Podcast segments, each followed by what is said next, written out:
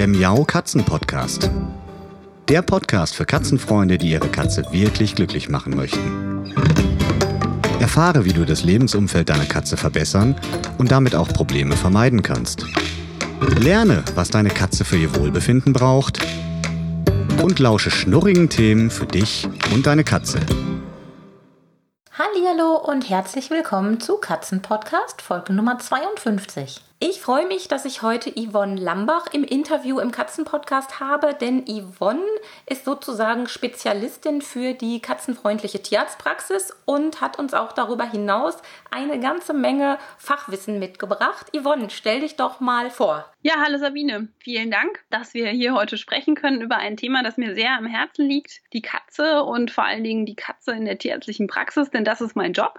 Ich bin Tierärztin, schon einige Zeit in der Kleintierpraxis und ähm, habe dort auf jeden Fall mein, die Katze als mein Steckenpferd ähm, entdeckt. Und ich habe ähm, ja ganz viel Erfahrung inzwischen in dem Bereich und ich engagiere mich auch mit Kolleginnen zusammen in unserer Freizeit noch dafür, dass die Katze als Patient in der Tierarztpraxis in Deutschland ähm, besser dasteht, dass sich das verbessert, dass wir die Katzenpatienten besser versorgen können und die Besitzer auch besser dort abholen können, wo sie sind. Und da hattest du ja ein paar Fragen für mich. Ganz genau. Aber da würde ich noch mal gerne einsetzen an der Stelle. Ich habe gelesen, du arbeitest in einer der wenigen, und jetzt wird es kompliziert, ISFM Cat Friendly Clinics Gold in Deutschland, einer nach internationalen Standards zertifizierten katzenfreundlichen Praxis mit Goldstatus. Erklär das mal ganz kurz. Das klingt erstmal total spannend und auch so, als ob man da als Katzenhalter mit seiner Katze ganz besonders gut aufgehoben wäre. Ja, genau, das erkläre ich gerne nochmal. Das hört sich natürlich super wichtig an.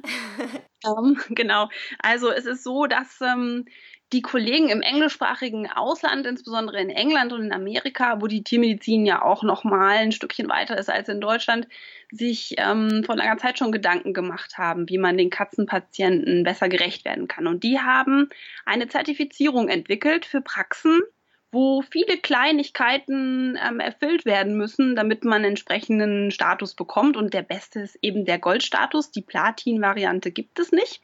Ähm, es gibt dann noch Silber und Bronze. Und das ist etwas, was wir auch als Gruppe in Deutschland gerne weiter etablieren möchten, dass ähm, mehr Praxen eben sich an diesem Zertifizierungsprozess orientieren können, um dann einfach ihren Alltag besser gestalten zu können. Und das sind im Moment noch nicht so viele Praxen. Es werden immer mehr und das ist super schön.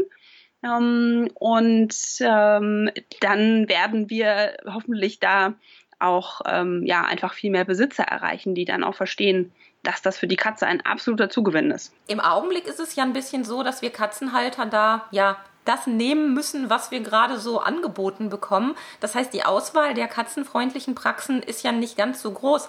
Ist das was, was der Tierarzt selbst oder die Tierärzte im Allgemeinen selbst dann anstoßen müssen, wenn sie sich entscheiden, eine katzenfreundliche Praxis zu werden? Oder gibt es das auch umgekehrt, dass ihr welche findet und die dann auszeichnet? Ja, das ist natürlich auch eine gute Idee. Im Moment gibt es tatsächlich den Weg, den du als erstes genannt hast. Die Praxis entdeckt das vielleicht, merkt, da ist Potenzial und entwickelt das anhand der ähm, Unterlagen und Hilfestellungen und der Seminare, die es so gibt da draußen ähm, einfach weiter. Mhm. Ähm, wir unterstützen ehrenamtlich alle Praxen, die da Lust zu haben, die da ein bisschen mehr Infos haben wollen. Super. Ähm, genau, und ähm, es wird vielleicht irgendwann auch den anderen Weg geben. Das wäre ganz schön, wenn wir das auch ein bisschen mehr in den Fokus stellen könnten und dann natürlich auch die Bemühungen der Kollegen belohnen könnten. Ja, das heißt, im Augenblick macht ihr in erster Linie Aufklärungsarbeit und sorgt dafür, dass der Gedanke einer katzenfreundlichen oder katzenfreundlicheren Tierarztpraxis sich weiter verbreitet. Genau, das ist richtig. Und wir gehen natürlich auch den Weg ähm, über die tierärztlichen Fachangestellten, die Tierarzthelferinnen und Helfer. Ähm, da gibt es tatsächlich auch viel Seminare und da wird es jetzt auch ein ganz äh, druckfrisches neues Buch geben in den nächsten Wochen, ah, wo super. man dann genau auch nochmal wieder ähm, mehr nachlesen kann.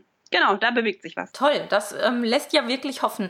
Ich habe weitergelesen, du bist aktives Mitglied in der deutschen Gruppe Katzenmedizin. Was hat es damit auf sich? Ja, das ist im Prinzip die Vereinigung der Kolleginnen und Kollegen, die ähm, deutschlandweit da aktiv sind für den Patienten Katze. Das sind in der Regel auch viele, die, die schon einen Zertifizierungsstatus haben, aber nicht alle. Das sind einfach Kolleginnen und Kollegen, die da super engagiert sind, die, die einfach wissen, dass das wichtig ist und sich da ein bisschen einbringen. Unter anderem ähm, betreiben wir die Seite www.katzenmedizin.info auch ganz ehrenamtlich und ähm, stellen dort Informationen zur Verfügung.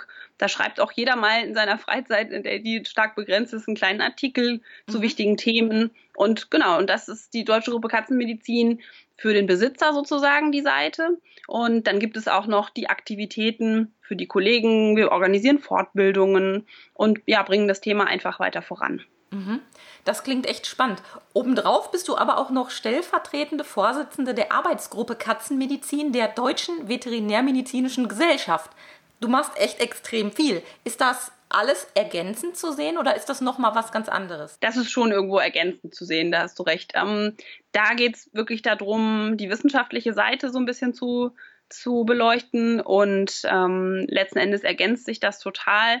Das ist eben aber auch wichtig, weil man über diesen Berufsverband, das ist ein ganz etablierter äh, Berufsverband, eben genau auch die ganzen Praktika erreicht, die sonst mit dem Thema keinen Kontakt hätten. Und das ist da unser Ziel. Ah, verstehe. Ja, so kann man sich das als Außenstehender ein bisschen besser vorstellen, weil es ist wirklich echt viel, was du machst und das macht einem ein gutes Gefühl, dass sich da was tut, weil man ja als Katzenhalter da nicht ganz so viel von mitbekommt, wie sich die Tierärzte engagieren, wie die Weiterbildungen laufen und dass da überhaupt was passiert und dass sich Menschen weiterbilden für das Thema Katze. Das kriegt man ja als ja, Halter nicht so mit. Ich habe in den letzten Wochen das Thema der perfekte Katzenhalter mal aufgegriffen, weil ich gedacht habe, Mensch, alle reden erstmal immer darüber, was die Katze so für Probleme hat, was die Katze für Macken hat und ja, dass die Katze halt viele Probleme mit in das Zusammenleben bringt, was ja so gar nicht so stimmt. Dann mhm. reden auch viele darüber, was denn die Tierärzte und die Tierheilpraktiker alles so falsch machen und das alles gar nicht so toll und es wird sich immer ganz schnell beschwert und im Internet kochen die Diskussionen hoch. Deshalb mhm. habe ich gedacht, wäre es ja mal an der Zeit, auch mal über den Halter zu sprechen, denn wir Katzenhalter haben ja auch durchaus sehr, sehr viel Verantwortung für unsere Katzen zu tragen und können und sollten auch ganz vieles tun dabei bin ich auf das Thema Tierarztbesuche gestoßen. Das ist ja naheliegend, denn da haben wir ja wirklich die Pflicht, ganz doll aufzupassen. Wie können oder sollten wir Katzenhalter uns denn deiner Meinung nach auf einen Tierarztbesuch vorbereiten? Ja, also erstmal finde ich das super toll, dass du das Thema aufgegriffen hast, weil das echt ein wichtiges Thema ist. Und prinzipiell ähm, gibt es natürlich viele Möglichkeiten, sich vorzubereiten ich glaube, ein wichtiges Thema ist tatsächlich, und das hast du eben ja schon benannt, es ist unter Umständen gar nicht so einfach, eine Praxis zu finden, wo man sich mit der Katze so wohlfühlt. Das ist mhm. Vertrauen. Das heißt, schon ein Stück weit Vertrauen auch entgegenbringen und dann eben sich wirklich technisch vorzubereiten. Ich glaube, du hast das in deinem vorhergehenden Interview mit der Kollegin auch schon ganz doll beleuchtet und ähm, ich weiß, dass die ganz tolle Tipps ähm, immer hat. Du meinst Sabine Schroll. Ja, genau, die Sabine Schroll, die ist ja auch super engagiert. Ja. Und ähm, es gibt tatsächlich da die grundlegende, den grundlegenden Wunsch auch von uns, dass man sich wirklich vorher Gedanken macht, dass man den Besuch gut vorbereitet, dass mhm. man Zeit hat, Ruhe hat, eben auch Vertrauen hat und dass man gerne Hilfe sucht, schon alleine, wenn es darum geht, zu besprechen, wie bekomme ich die Katze in die Kiste, wie bekomme ich die Katze in die Praxis und was kommt dann auf mich zu. Das gehört zum Beispiel auch zum Erstkontakt in einer katzenfreundlichen Praxis, dass man den Besitzer schon am Telefon sehr eingehend berät, nachfragt, wie ist denn die Situation? Ist die Box da? Ja, ähm, gibt es ein großes Problem? Wie ist die Katze denn so gelaunt, wenn die zum Tierarzt kommt? Was können wir da unterstützend machen? Ja. Und das ist ähm, tatsächlich etwas, äh, wo man dann eben auch zum Stichwort Boxentraining ja, ähm, ähm, gleich kommt. Ja, also alles, was ich mit der kleinen Katze schon üben kann oder auch mit der großen Katze üben kann, damit der Besuch beim Tierarzt nicht so stressig wird. Wie transportiere ich denn meine Katze am besten zum Tierarzt? Wir haben schon gesagt, ein Boxentraining ist sicherlich nicht verkehrt, denn einer der größten Stressfaktoren ist sicherlich das Problem, dass viele Halter sich damit ein bisschen schwer tun. Das ist natürlich je nach Katze sehr, sehr unterschiedlich. Aber was ist denn so dein Rat, um die Katze zu transportieren? Was sollte ich da berücksichtigen? Mhm. Also erstmal ist tatsächlich eine Transportbox oder eine Transportbox ähnliche Tasche ganz, ganz wichtig. Mhm. Die Katze möchte diese, diese Tasche oder Box auch vorher kennengelernt haben, damit sie das auch als sicheren Ort erkennt. Ähm, ich habe auch schon Situationen erlebt, in denen Besitzer Katzen in einer Plastiktüte in die Praxis gebracht haben. Was? Also ja, genau, so eine Box ist schon ganz schön.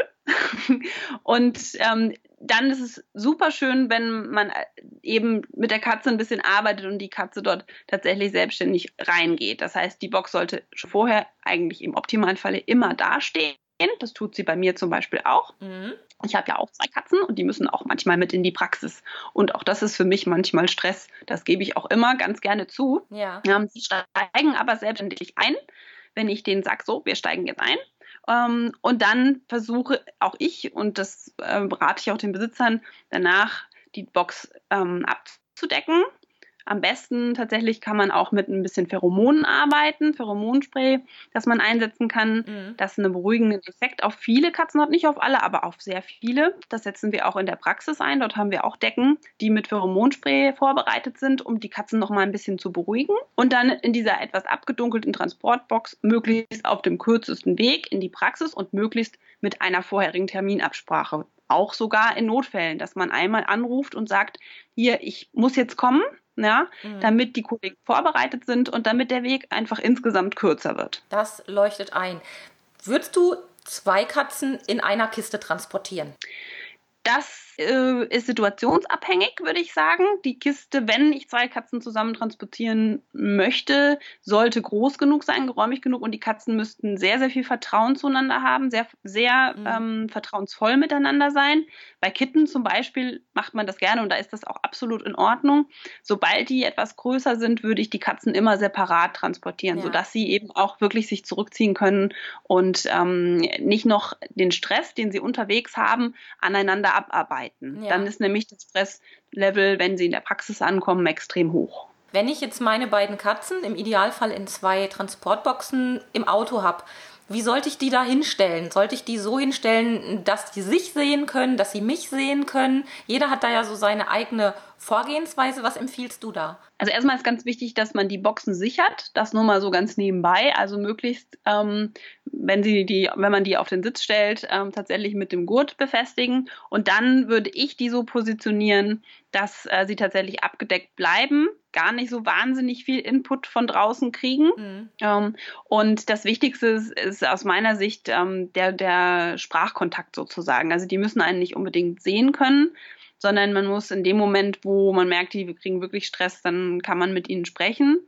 Mhm. Ähm, ich versuche immer, ich rate auch immer an, wenn die Katzen tatsächlich sehr, sehr viel vokalisieren, ne, das ist ja auch eine Möglichkeit, eben Stress abzubauen in gewisser Weise, ja. ähm, dass man dann gar nicht so stark darauf eingeht, mhm. weil die dann tatsächlich auch sich daran wieder so ein bisschen hochschaukeln. Ja, also erstmal nur sagen, hallo, ihr Süßen, alles gut, dass sie wissen, man genau. ist da, dass es dann losgeht und dann, wenn man dann unterwegs ist, dass man dann auch wieder selbst ähm, ruhig ist und das nicht noch unterstützt, dass die Katzen merken, da ist jetzt irgendwie was im Gange. Ganz korrekt. Genau. Die Sache mit dem Anschnallgurt, das ist ja etwas, wo der ein oder andere denken mag, dass das gar nicht klappt, aber es klappt erstaunlich gut. Ich mache das auch so. Ich schnall meine äh, Katzen, also nicht die Katzen, sondern die Kisten quasi an. Dabei gibt es ja manchmal so ein bisschen auch Soundeffekte auf die Kiste. Ja. Ist das was, was du, was du sehr kritisch siehst oder ist das was, wo du sagst, da müssen die Katzen durch? Also ich habe da immer große Sorge, dass ich denen zu viel an der Box rumschepper, weil ich da den Gurt durch diesen Hinkel ziehe und auch wenn mein Mann die manchmal abschnallt, dann sage ich schon, oh, bloß vorsichtig nicht, dass man unten das Knöpfchen drückt und dann der Gurt da einmal so durchschlackert. Das ist ja wahnsinnig laut für die Katzen. Ja, genau. Ich glaube, da bin ich genauso vorsichtig und rücksichtsvoll wie du. Ähm, das wäre mir auch wichtig. Aber trotzdem ist es eben super wichtig, die Box auch zu sichern. Also ich, das ist schon ein starker Resonanzkörper, die Box, insbesondere wenn es mhm. eben so eine Kunststoffbox ist. Ähm, und das muss man auf jeden Fall berücksichtigen bei allem, was man tut. Ähm, das berücksichtigen wir auch zum Beispiel, wenn wir die Clips öffnen bei den Boxen, die sich nach ja. oben öffnen Ähm, das ist schon was, wo, ich denke, dass es die Katze stressen kann, weil die Katze natürlich ein enorm viel höheres Hörvermögen hat als wir. Ja. Das heißt, die Geräusche, die wir produzieren, hört die Katze viel, viel lauter. Ja. Wenn ich jetzt also mit meiner Katze beim Tierarzt angekommen bin, ich gehe dann da so rein und setze mich ins Wartezimmer. Was sollte ich da als Katzenhalter tun, beziehungsweise tunlichst nicht tun. Ich weiß, mhm. dass es einige Halter gibt, die ihre Katze in der geöffneten Transporttasche streicheln, aber es gibt sogar Katzenhalter, die sie auch rausholen. Das ist auch wieder was, wo ich sagen würde, ah, das würde ich niemals tun, weil ich da einfach viel zu sehr in Sorge wäre, dass irgendetwas Unvorhergesehenes passiert. Wie gehst du mit diesen Themen um? Mhm. Ja, ich also erstmal ist es natürlich auch da wieder sehr individuell unterschiedlich. Einige Tiere äh, mögen tatsächlich den Kontakt und denen hilft es zur Beruhigung. Mhm. Andere Tiere werden davon nicht profitieren und unter Umständen überträgt sich durch die Berührung zusätzlich noch die Aufregung des Besitzers nochmal auf die Katze. Und prinzipiell ist wichtig, dass man die Katzenboxen hoch positioniert, also sowohl beim äh, Betreten der Praxis sozusagen irgendwo hoch abstellen, sei es auf dem Tresen. Ja. Wir haben zum Beispiel so spezielle Abstellflächen, die erhöht sind. Das ist insbesondere für die Katze eben schön, weil sie gerne oben sitzt und den Überblick hat. Sie kann dann vielleicht nochmal unter dem Deckchen durchluschern und gucken, was ist da denn jetzt und fühlt sich aber sicherer, mhm. als wenn sie auf dem Boden steht. Und dann ist es so, dass ähm, man das gleiche im Wartezimmer eben auch machen kann oder sollte. Und aus meiner Erfahrung ist es so, dass es tatsächlich sinnvoller ist, die Katze möglichst dann in Ruhe zu lassen, den Moment einfach auch selbst auszuhalten. Man ist selbst auch gestresst. Das ist der Punkt. Das äh, ist was, was ich auch immer sehr bewusst wahrnehme, wenn ich mit meinen Katzen unterwegs bin, dass ich einfach auch total geladen bin und dann denke, oh, ich würde jetzt gerne wie die Oberglucke in Person mir meine Katzen unter den Pulli stecken. Es ist einfach eine, eine Sondersituation für alle Beteiligten, oder? Das ist absolut wahr, ja. Das ist absolut wahr. Und wie ich eben schon sagte, mir geht das auch ein bisschen so. Ja, ähm, also ich nehme das dann wahr. Das ist natürlich nicht so stark. Ich mhm. mache das ja auch wirklich dann ähm, regelmäßig. Aber trotzdem kann ich das super gut nachvollziehen. Und ich würde den Haltern immer raten dazu, möglichst wenig Aktion, Interaktion im Wartezimmer. Die Katze würde ich nicht rausnehmen, es sei denn, es wäre jetzt eine Katzenpraxis, eine ausschließliche Katzenpraxis, die so ein Terminmanagement hat, dass ja. da jetzt anderen Katzen sitzen und das auch gewollt ist. Mhm. Also die Einrichtung so ist, dass das gewollt ist, dann wäre das vielleicht eine Option, aber das sollte man individuell auch besprechen. Und in der klassischen Kleintierpraxis, wo es eben auch Hunde gibt ähm, und andere Haustiere ähm, und es eventuell dazu direkten Kontakten kommen kann, würde ich das absolut ablehnen und davon abraten. Okay. Kommen wir zu einem Thema, was mich selbst immer wieder ähm, wo ich mich selbst immer wieder zusammenreißen muss. Hm. Wenn ich jetzt zum Tierarzt reingehe und die Katze wird aus dem Körbchen geholt, da gibt es sehr unterschiedliche Vorgehensweisen. Ich habe da auch mit der Sabine Schroll drüber gesprochen. Ich habe es bei einer Freundin mal beobachtet, also bei dem Tierarzt meiner Freundin, dass der die Katzen selbst aus dem Körbchen rausnimmt und meine Freundin als Halterin dann ein paar Meter entfernt da steht und der Tierarzt total entspannt mit den Katzen agiert und die Katzen da quasi alleine auf dem Tisch sitzen bleiben. Ich kenne das ganz anders und ich bin auch so vom Typ her eher, ne, eben die Glucke, wie ich gerade schon beschrieben habe. Ich würde meine Katzen am liebsten die ganze Zeit festhalten und mir ans Herz drücken, weil ich die einfach behüten möchte. Das ist totaler Quatsch, das weiß ich auch. Aber das ist das, was so in mir vorgeht und ich weiß, dass es vielen Katzenhaltern so geht. Gibt es da Regeln, die Tierärzte und auch Tierarzthelferinnen lernen, wie man damit umzugehen hat? Oder ist das auch wieder so eine sehr, sehr, sehr individuelle Sache? Auch ähm, im Vergleich zu den einzelnen Tierarztpraxen. Festhalten oder nicht festhalten? Das ist eine sehr gute Frage. Also, das ist mit Sicherheit sehr, sehr individuell ähm, aber eben nicht nur individuell zwischen den Kollegen, sondern auch individuell zwischen den einzelnen Patienten. Mhm. Das heißt, und da haben wir ja wieder den Unterschied zwischen dem Besitzer, dem Zweibeiner und dem Vierbeiner, um den es ja eigentlich geht. Ähm, prinzipiell lassen wir die Katzen immer selbstständig aussteigen. Wenn sie das nicht tun, dann wird, wenn möglich, einfach die, das Oberteil vom Korb vorsichtig entfernt, sodass sie in der Höhle sozusagen sitzen bleiben können, aber wir eben Zugang haben. Mhm. Und dann wird die Katze vorsichtig kontaktiert. Und ich bitte die Besitzer immer dann, ein bisschen im Kontakt zu bleiben, wenn ich merke, das ist gut. Das hilft mir bei der Behandlung. Das gibt der Katze Vertrauen. Mhm. Es gibt aber durchaus so selbstbewusste Exemplare, die gucken, dass, die gucken, die drehen sich nicht um, ja, wo das Frauchen denn bleibt, sondern ähm, die finden das super, dass es jetzt was Spannendes zu tun gibt. Und bei uns dürfen die eben auch frei rumlaufen. Wir haben da Bretter an der Wand, dass sie auch hochklettern können, wenn sie das wollen. Also die können sich das auch erstmal alles entspannt angucken. Das mache ich, glaube ich, genau wie die Kollegin, dass man dann erstmal spricht. Die Katze kann sich frei bewegen, wenn sie möchte. Ja. Aber ich ziehe sie nicht aus der Box und wenn sie in der Box sitzen bleiben will, insbesondere insbesondere so in der Unterschale, das ist ja im Prinzip wie so ein gemütliches Körbchen, dann darf sie das tun. Was ich tatsächlich schwierig finde, ist, wenn die Besitzer die Katzen so komplett abschirmen. ähm, ja, das denke ich mir. dann ja nichts machen. Ne? Ja, ja, verstehe. Aber ich finde es toll, wenn, wenn die Besitzer, wenn der Besitzer einfach und die Besitzerin einfach tatsächlich im Kontakt ein bisschen bleibt und guckt, ähm, kann ich helfen. Das finde ich super. Mhm. Ja. Also ich selbst bin da immer so in, im Zwiespalt. Ich möchte nicht stören, weil ich mir eben auch vorstellen kann, wenn ich meine Katzen mir so an den Bauch drücke, dann kann mein Tierarzt natürlich überhaupt nichts machen. Und mhm. natürlich weiß ich auch manchmal nicht so genau, wie ich meine Katzen optimal festhalte für die jeweilige Situation. Und da ist mir jetzt in der letzten Zeit was aufgefallen. Es scheint sich doch ein bisschen was getan zu haben, wie die Tierarzthelferin die Katzen anfassen und auch mal in Anführungsstrichen sachte fixieren, wenn es um Blutabnahmen geht oder so. Ist das so? Hat sich da in den letzten Jahren auch in der Ausbildung was verändert? Lernen Tierarzthelferinnen heute andere Maßnahmen als vor drei, vier, fünf Jahren? Ja, das würde ich hoffen. Dann, dann äh, sonst wäre unsere Arbeit noch nicht so fruchtbar. Also da hat sich schon, glaube ich, viel verändert. Ja. Ähm, es gibt allerdings immer noch auch Lehrende, die ganz alte, hergebrachte, ähm, inzwischen verpönte Methoden ähm, weitergeben. Also sowas, nur dass die Azubis lernen, man nimmt die Katze im Nacken, weil sie ist gefährlich. Ja. Da arbeiten wir aber auch ganz aktiv dagegen. Ähm, und das ist tatsächlich so, dass sich da viel tut. Und das ist das, was auch die Behandlung viel einfacher macht. Hm. Dieses ne, weniger ist mehr bei der Katze ist einfach ganz, ganz entscheidend. Und das lernen, glaube ich, die Azubis inzwischen deutlich besser. Ja, jetzt ist es ja so, wenn ich jetzt bei einer Praxis bin, wo ich merke, die gehen dann noch eher konventionell oder etwas altbacken vor, wenn es um das hm. Handling hm. mit der Katze geht. Was kann ich denn da tun? Ich kann ja als Halter zwar ein bisschen üben, meine Katze festzuhalten, aber die Routine im Festhalten, zum Beispiel beim Blutabnehmen oder bei besonderen Untersuchungen, die werde ich wahrscheinlich nie bekommen, weil ich nicht jeden Tag diese Griffe anwende. Ist das wirklich ein Grund, die Tierarztpraxis zu wechseln aus deiner Sicht? Also es wäre für mich dann ein Grund, wenn man mit den Mitarbeitern dort nicht darüber sprechen kann. Mhm. Das wäre, denke ich, ganz wichtig, dass man das ganz klar anspricht, dass man sagt, hier, das, ich fühle mich damit nicht wohl ich wünsche mir da einen anderen Umgang oder ich könnte mir vorstellen, es geht anders oder ich weiß, es geht anders. Ich weiß, wie es bei meiner Katze funktioniert. Hm. Ne, da, das erlebe ich auch oft, dass die Besitzer mir das dann erzählen, wenn ich die Katze noch nicht kenne.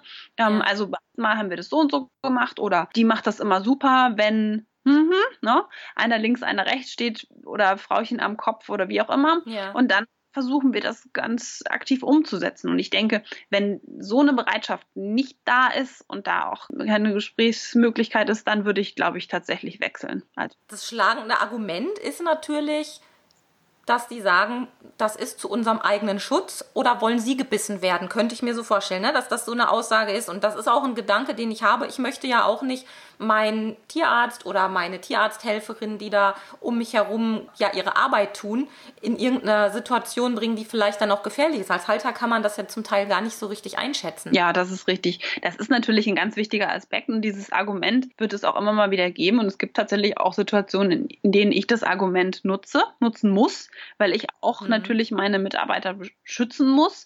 Allerdings passiert das so selten, ähm, wenn man entsprechend die entsprechenden Methoden anwendet. Ich ja. sagen muss, dass das halt wirklich ganz, ganz entscheidend ist, ja, dass man das katzenfreundlich gestaltet und dann kommt man so selten in diese Situation. Mhm. Ja. Das ist beruhigend. Nochmal als Schwenk zu uns Katzenhaltern. Was gibt es denn für Fettnäpfchen? Was sollte ich denn auf keinen Fall machen, wenn ich zum Tierarzt gehe oder direkt beim Tierarzt bin? Wo muss ich da besonders vorsichtig sein? Hast du da vielleicht irgendwie eine, eine konkrete Geschichte, die du erzählen kannst? Hm. Naja, das, also es ist tatsächlich so dieses Szenario, was du vorhin schon so anskizziert hast, dass die Katzen durchs Badezimmer laufen, ähm, dass man ähm, ja da nicht so die Kontrolle äh, hat als Besitzer ähm, und einfach die Katze auch in Gefahr bringt ähm, und tatsächlich auch in dieser Situation, die du eben geschildert hast, trotzdem auch nochmal so das nötige Vertrauen haben sollte, dass die Kollegen schon auch auf einer erfahrenen Basis entscheiden, wie mit so einer Situation umzugehen ist. Ne? Wenn so ein äh, vierbeiniger Patient dann das doch blöd findet, wenn der Tierarzt da ist. Ähm, also ich, ich habe gar nicht so wahnsinnig dramatische Geschichten auf Lager, muss ich sagen, was Fettnäpfchen angeht. Ähm, ich, das ist ja eigentlich auch das, schön. Genau, ich finde das auch eigentlich gut. Also von daher, ähm, ich möchte mich da nicht beschweren, aber wir wünschen uns tatsächlich ein bisschen mehr Vertrauen. Das ist eine ganz wichtige mhm. Sache, ja. Das kann man ja mal so stehen lassen. So, das war der erste Teil meines Interviews mit der Tierärztin Yvonne Lambach zum Thema der perfekte Katzenhalter. Und in der nächsten Folge geht es weiter mit der perfekten Tierarztpraxis bzw. mit der besonders katzenfreundlichen Tierarztpraxis. Zusätzliche Informationen zu dieser Folge findet ihr wie immer in den Show Notes. Und dazu müsst ihr einfach auf www.katzen-podcast.de gehen, dann auf die Folge Nummer 52 klicken, das ist nämlich diese hier, und dort findet ihr alle weiterführenden Links zum Anklicken und Lesen. Bis zur nächsten Woche könnt ihr euch auch die Katzen-News durchlesen bzw. dazu anmelden, falls ihr dazu noch nicht angemeldet seid. Und das geht auch ganz einfach auf www.katzen-leben.de slash news. Dort könnt ihr eure E-Mail-Adresse eintragen und dann bleibt ihr auch über diesen Weg immer auf dem Laufenden. Ich wünsche euch und euren Schnurrern eine schöne Zeit und sage bis nächste Woche. Tschüss. Das war eine Folge des Miau Katzen Podcasts von Sabine Rutenfranz.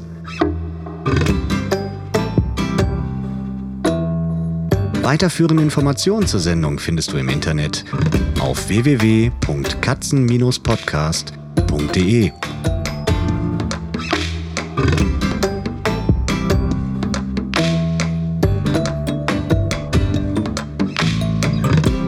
Und jetzt aus die Maus.